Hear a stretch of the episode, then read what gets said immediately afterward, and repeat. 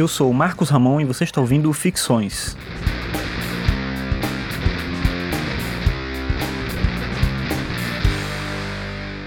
Esse é o episódio 92 e o tema de hoje é a literatura e a ditadura.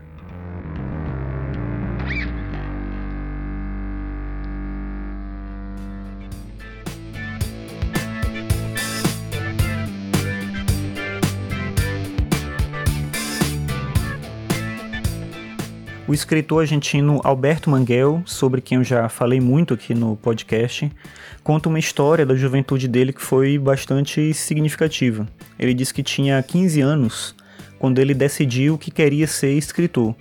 Por acaso, a mãe de um amigo dele era uma escritora, já tinha livros publicados, e ele passou a conversar com ela sobre isso, sobre essa ideia, né, desse ofício, desse trabalho que ele queria ter, que era trabalhar com a escrita. E ela falava muito com ele, apresentava textos para ele, indicava caminhos para a escrita e para a leitura, e ele disse que ela foi a primeira pessoa que ele conheceu que de fato valorizava a literatura e deu estímulo para ele. Ele dizia, por exemplo, que os pais dele encaravam as artes como algo supérfluo, não era algo realmente importante.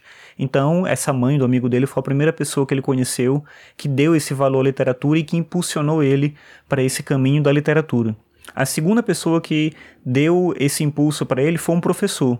Ele conta que nessa época, que ele estava com uns 15, 16 anos, foi quando começou o golpe militar na Argentina e o sistema educacional, no equivalente deles ao nosso ensino médio, foi modificado. Ele diz que, num certo momento, eles tiraram os professores que trabalhavam no ensino secundário e botaram professores universitários para dar aula para os adolescentes.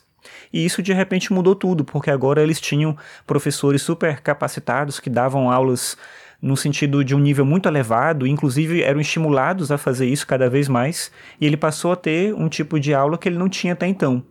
Num certo dia, entrou um professor em sala, sem falar o nome, pegou um livro, abriu e começou a ler parte desse texto o texto que ele estava lendo era um texto do Kafka. Eles nunca tinham imaginado um texto assim, nunca tinham lido algo desse tipo. Esse era um professor de espanhol em que ele disse que marcou muito ele, porque ele levava todo tipo de textos para a sala de aula, apresentava coisas novas para ele, lia Borges, lia o próprio Kafka, lia autores diferentes e estimulava os estudantes a falarem sobre isso falar cada vez mais, se posicionar. Então era um professor que era muito estimulante, como ele mesmo diz, ensinou eles a ler, ensinou eles a compreender não só a beleza do texto, mas aquilo que está por trás das entrelinhas. Então foi um professor muito importante para ele que guiou ele nesse caminho da escrita. Quando ele terminou o ensino secundário, ele entrou para a universidade e durante a universidade ele teve a oportunidade de estudar na Europa. Nesse momento, a ditadura na Argentina se intensificou e ele acabou não retornando mais para o país natal dele. Os amigos dele de escola acabaram, muitos deles, sendo perseguidos e morrendo durante a ditadura. Eu vou ler aqui um trecho que ele fala sobre isso. Ele diz assim, abre aspas, Notícias deles começaram a pingar mês após mês. Dois amigos, um aprendera sozinho a tocar oboé e fazer apresentações de improviso no quarto, o outro observava que aquelas apresentações eram mais aborrecidas do que dançar com a própria irmã, foram assassinados numa bomba de gasolina mesmo às portas de Buenos Aires. Outra amiga, cujo nome agora parece ter se esfumado com ela, tão pequena que parecia não ter mais de 12 anos da última vez que a vi, tinha ela 16, foi apanhada numa rusga, presa pelos pés a outros prisioneiros e atirada de um avião militar para o Rio de la Plata. O irmão de Stella, que acabara de fazer 15 anos, desapareceu certa tarde a caminho do cinema. O seu corpo foi deixado, dentro de um saco de correio, à porta da casa dos pais, tão profusamente maltratado que estava irreconhecível. Henrique partiu para a Espanha, Rick fugiu para o Brasil. Marta Lynch suicidou-se. Matou-se com um tiro na cozinha, enquanto um táxi esperava por ela à porta da casa, para levar a uma entrevista numa estação de rádio. Na nota que deixou, lia-se simplesmente: Já não aguento mais nada disto. Fecha aspas. A Marta, que ele fala que se suicidou, era justamente a mãe do amigo dele que se interessava por literatura, que era escritor e que estimulou ele para ser escritor. Depois de uns anos fora da Argentina e tendo já passado o período da ditadura, ele acabou encontrando no Brasil um dos amigos dele, que era o Rick, que é um amigo que foi para o Brasil, constituiu família no Brasil e acabou se estabelecendo aqui. Quando ele encontra esse amigo e vai conversar com ele, ele tenta relembrar das pessoas, do que tinha acontecido, e aí ele lembra do professor, daquele professor que foi tão importante para ele. Então esse amigo pergunta para ele: Você não sabe então? E ele diz: Não, não sei de quê. E ele conta então para o Alberto Manguel que esse professor que dava aula de literatura, que estimulava os alunos a falar, na verdade era um informante dos militares.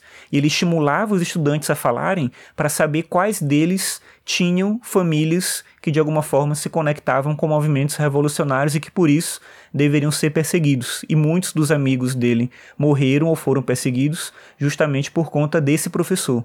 Quando ele fica sabendo disso, ele se sente devastado porque aquele professor que foi o professor que para ele representou tanto, que mudou a vida dele, que colocou ele num caminho de contato com a arte, era na verdade um monstro que utilizava da literatura para entregar essas pessoas para um regime ditatorial que fez com elas atrocidades de todo tipo. Daí ele diz que tinha três opções. Uma era decidir que a pessoa que foi de grande importância na vida dele e que ajudou ele a ter um caminho na vida era, na verdade, uma pessoa extremamente corrupta. A outra era tentar justificar ações injustificáveis dessa pessoa e ignorar que as coisas que esse professor fez levaram muitas pessoas à tortura e à morte.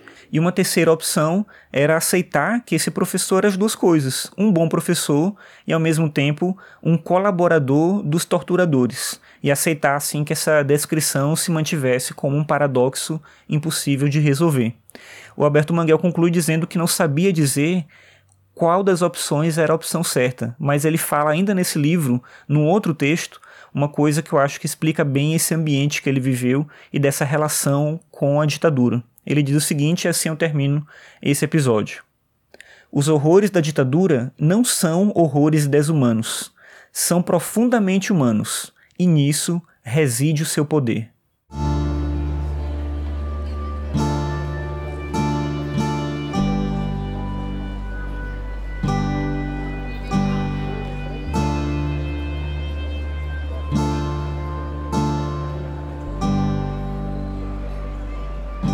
Obrigado por ouvir mais esse episódio. Ficções é um podcast sobre filosofia cotidiano e você pode ouvir os episódios no Spotify, no Deezer ou no aplicativo de podcast da sua preferência.